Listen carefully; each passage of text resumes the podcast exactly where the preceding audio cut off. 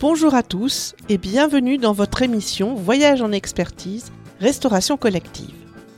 Lors des deux prochains épisodes, nous nous intéresserons au pilotage des restaurants. Aujourd'hui, nous nous posons la question quelle est la différence entre processus opérationnel et processus support en restauration?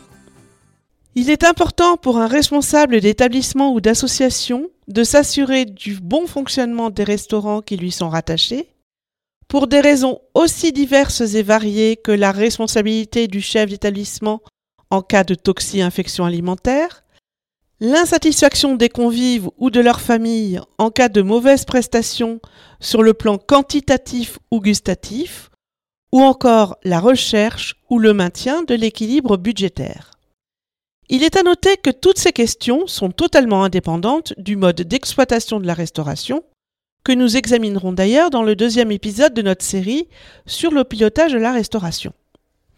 Lorsque l'on pense à la manière dont un établissement organise sa restauration, les processus qui viennent immédiatement en tête sont ceux qui sont liés à la production même des repas.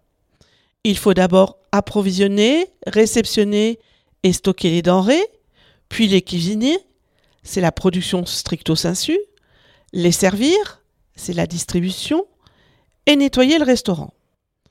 Tout ça représente des processus opérationnels, qu'on peut aussi appeler processus de front office, c'est-à-dire ceux qui sont réalisés au plus proche du client ou du convive. Des épisodes spécifiques vous seront d'ailleurs proposés pour approfondir ces processus opérationnels.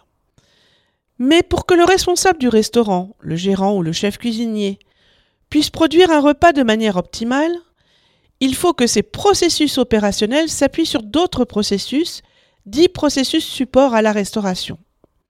Ces processus support peuvent être répartis en huit processus majeurs, qu'on peut également appeler processus de back-office. Il s'agit par exemple de l'infrastructure du restaurant, de la politique achat en denrées alimentaires, du respect des normes d'hygiène ou encore des ressources humaines. Ces processus support sont souvent de la responsabilité directe de la direction et non du gérant, ou sont partagés avec celui-ci. Des épisodes spécifiques, là encore, vous seront proposés pour approfondir ces processus support.